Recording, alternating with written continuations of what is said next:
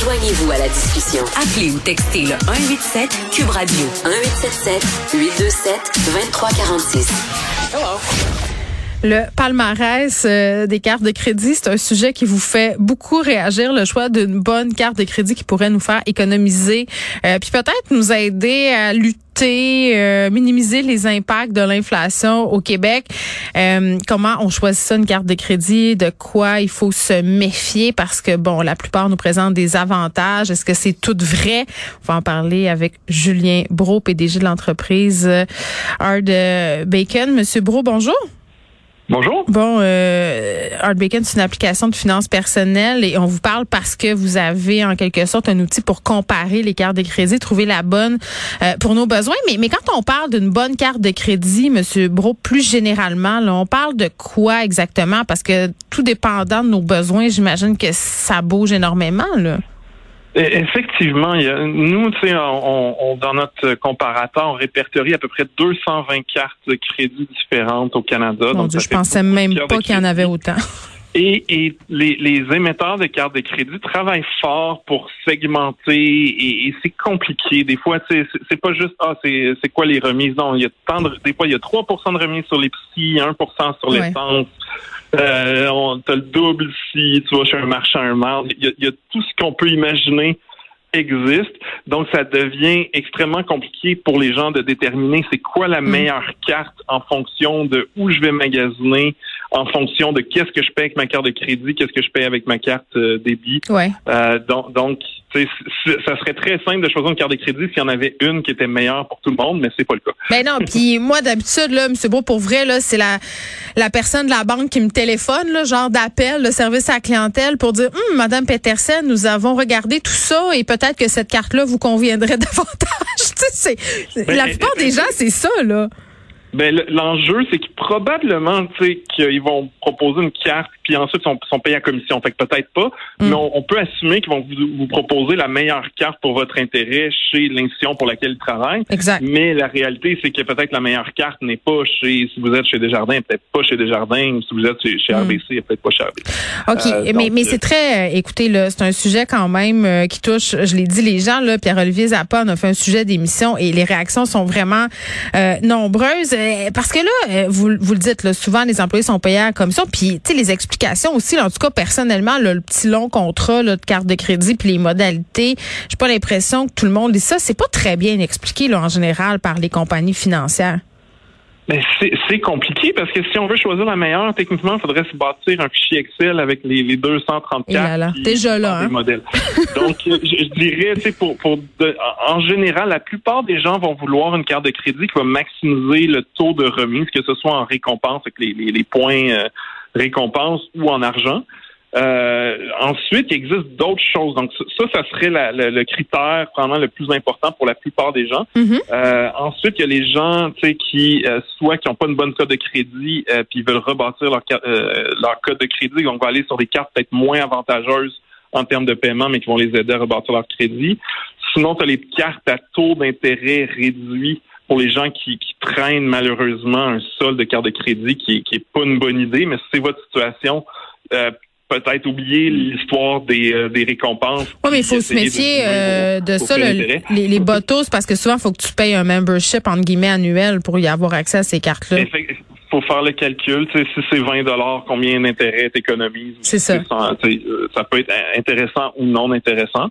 Euh, mais c'est ça, nous autres, ce qu'on a fait, c'est que euh, avec notre application, ben, les gens connectent directement leur compte de banque, carte de crédit, puis nous autres, en fonction de leur utilisation, on sait combien ils dépensent en épicerie, etc. Ouais. Euh, ben, on, je dis, on le sait. le, logiciel le sait. Et va Personnellement, vous, vous le savez pas. Là, c'est ce que vous voulez dire. Moi, je sais pas. ok. Exactement. Mais euh, est-ce, qu'on sait se servir comme il faut de nos cartes de crédit là, euh, parce que beaucoup de personnes font la chose suivante tout mettre sur la carte de crédit et s'acquitter de leur solde à la fin du mois. Ça, euh, c'est une bonne façon d'utiliser le crédit?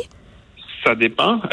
oui, si l'être humain était absolument rationnel, ce qui n'est pas le cas, euh, oui, le, pour maximiser la, la, la valeur mm. euh, des cartes de crédit, ce serait de mettre tout ce qu'on peut mettre sur la carte de crédit qui donne le plus de récompenses et de rembourser 100% du sol à la fin de chaque mois. Est la meilleure stratégie. Ensuite, pour les gens qui ont du mal justement à, à, à, à se contrôler, maintenir un budget, oui. c'est ça. Ou ben c'est probablement le, le 1% ou 2% de remise qu'on peut aller chercher de cette manière-là vaut probablement pas la chandelle euh, si ça nous amène vers l'endettement. Euh, donc euh, c'est à chaque personne de, de regarder. Si, si vous pour les, on le sait, si on mm. si on paye pas 100% du solde à chaque mois, probablement que tout mettre sur ses cartes de crédit est peut-être pas une bonne idée. Oui, ben exactement. Puis je regardais les cartes qui étaient entre guillemets les plus avantageuses, les meilleures cartes de crédit. Puis ce que je regardais là, Monsieur Bro, quand même euh, mon constat c'était que ces cartes-là qui offrent certains privilèges, euh, il y a une infime une infime partie de la population qui peut y avoir accès. Là. Par exemple, pour avoir accès à certaines cartes, il faut avoir un salaire annuel qui dépasse tant d'argent. On dirait que les privilèges sont attachés aux privilèges et que plus tu as de privilèges, plus tu peux en avoir au niveau des cartes de crédit. C'est fou quand même, là. E, effectivement, les gens avec les plus gros revenus ont accès au, et à la meilleure cote de crédit. C'est les deux critères. Il y en a qui vont demander jusqu'à 100 000 euh, de revenus pour, euh, pour pouvoir avoir les la carte. Les cartes Odyssée, c'est ça, là? Effectivement. Donc, et, plus la cote de crédit. Donc, les gens, en fait, qui n'ont pas besoin de, d'avoir que les remises font probablement pas une différence dans leur budget et leur style de vie. C'est les gens qui ont accès aux meilleurs c'est, c'est débile. Moi, c'est ce que je trouve le, le, plus, entre guillemets, scandaleux, parce que les personnes qui pourraient bénéficier de ces avantages-là, ils n'ont pas accès. Puis moi, une affaire que je trouve folle aussi, c'est que dépendant de la carte de crédit qu'on a, les gens peuvent savoir, entre guillemets, notre classe sociale quand tu sors ta carte. C'est vrai, là, ça? Ben, de, toute façon, même les cartes qui sont moins prêtes, tu sais, il y était un temps où tu avais une carte qui était, euh, or ou une carte qui mais était ça, c'est plus vrai, ça. Dire que ça avait de l'argent. Ben là, toutes les, même les émetteurs de cartes de crédit qui sont pas très avantageux. Sont en or. Ben, ils, mettent, oui. ça, ils mettent de l'or puis du noir puis ça, ça a l'air. Fait que puis, je, pense que, à part peut-être les gens qui travaillent chez Arbekin, il n'y a pas grand gens sont capables de reconnaître toutes les cartes. Ben moi, je le remarque. je le remarque quand, quand une personne euh, sort une carte Odyssée euh, et tout ça. C'est quoi les plus grosses erreurs que les gens font quand ils choisissent une carte de crédit, selon vous? Ben, selon moi, un piège que beaucoup de gens font, c'est parce que les cartes de les cartes de crédit justement qui donnent les meilleures remises euh, sont des cartes premium où il y a un frais de souvent de, de 100 dollars, 120 dollars par année. Il y en a même qui sont plus chers. Et, et, là, ça vient aussi avec une offre de bienvenue. Puis là, c'est merveilleux. Hey, on te donne tellement de points que tu pourrais peut-être mm. te rendre à Vancouver, mais pas revenir. Mais il faut regarder combien on dépense. Si on dépense 20 000 dollars par année sur une carte de crédit, même si ça coûte 100 dollars le membership, il faut faire ses calculs. E, effectivement, moi je dirais que quelqu'un qui dépense, qui met moins de 10 000 dollars sur ses cartes de crédit, donc son, son, ses dépenses de carte de crédit sont, sont, euh, sont en bas de, de 1000 dollars par mois, probablement qu'il ne devrait pas payer pour une carte de crédit premium. Euh, puis ensuite, il y a tous les prix. Il y a des cartes de crédit premium à 30 dollars, mais là, le calcul va être différent. Mm-hmm. euh, mais moi, je parlais pour celle à 100 et plus. Donc, selon moi, il y a plein de gens, en fait, qui ont des cartes qui ont l'air vraiment le fun sur papier. mais ils pas le fun, hein?